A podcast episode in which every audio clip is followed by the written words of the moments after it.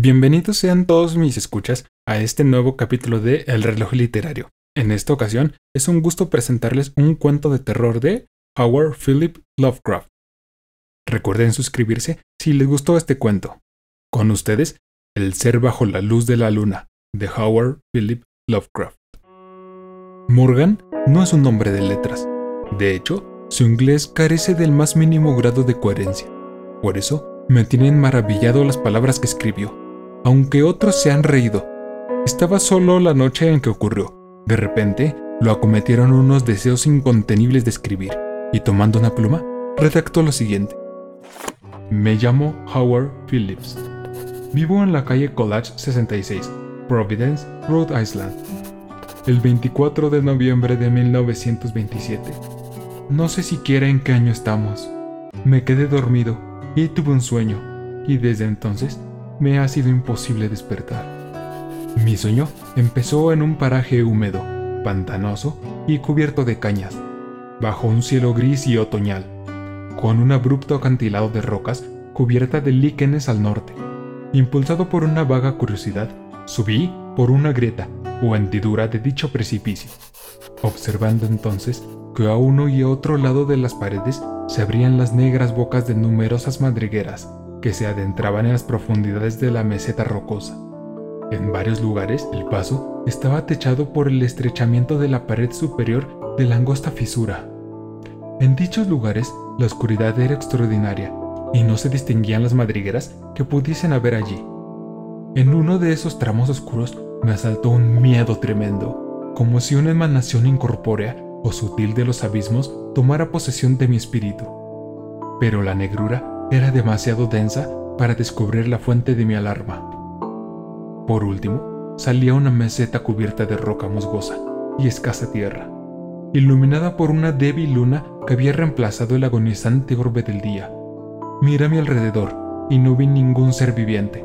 Sin embargo, percibí una agitación extraña muy por debajo de mí, entre los juncos susurrales de la ciénaga pestilente que hacía poco había abandonado. Después de caminar un trecho, me topé con unas vías herrumbrosas de tranvía y con postes carcomidos que aún sostenían el cable flácido y cambiado del trole. Siguiendo por estas vías, llegué enseguida a un coche amarillo que ostentaba el número 1852, con fuelle de acoplamiento del tipo de doble vagón, en boga entre 1900 y 1910. Estaba vacío, aunque evidentemente a punto de arrancar. Tenía el trole pegado al cable y el freno de aire resoplaba de cuando en cuando bajo el piso del vagón. Me subí a él y miré en vano a mi alrededor tratando de descubrir un interruptor de la luz. Entonces noté la ausencia de la palanca de mando, lo que indicaba que no estaba el conductor. Me senté en uno de los asientos transversales. A continuación, oí crujir la hierba escasa por el lado de la izquierda y vi las siluetas oscuras de dos hombres que se recortaban a la luz de la luna. Llevaban las gorras reglamentarias de la compañía y comprendí que era el cobrador y el conductor. Entonces, uno de ellos olfateó el aire aspirando con fuerza y levantó el rostro para aullar a la luna. El otro se echó en cuatro patas dispuesto a correr hacia el coche. Me levanté de un salto, salí frenéticamente del coche y corrí leguas y leguas por la meseta hasta que el cansancio me obligó a detenerme. Huí no porque el cobrador se echara a cuatro patas, sino porque el rostro del conductor era un mero cono blanco que se estrechaba formando un tentáculo rojo como la sangre. Me di cuenta de que había sido solo un sueño. Sin embargo, no por ello me resultó agradable. Desde esa noche espantosa, lo único que pido es despertar, pero aún no ha podido ser. Al contrario, he descubierto que soy un habitante de este horrible mundo onírico. Aquella primera noche dejó paso al amanecer y vagué sin rumbo por las solitarias tierras pantanosas. Cuando llegó la noche, aún seguía vagando, esperando despertar. Pero de repente, aparté la maleza y vi ante mí el viejo tranvía. A su lado había un ser de rostro cónico que alzaba la cabeza y aullaba extrañamente la luz de la luna. Todos los días sucede lo mismo. La noche me coge como siempre en ese lugar de horror.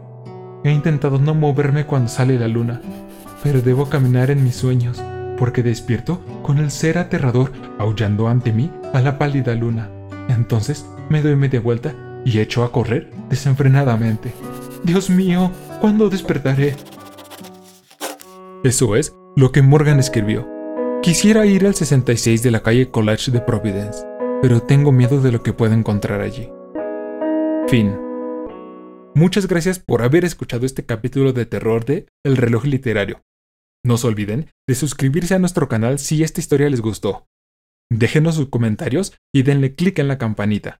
No olviden seguirnos en nuestras redes sociales, en Facebook e Instagram como El Reloj Literario y en Twitter como arroba literario reloj. Hasta la próxima.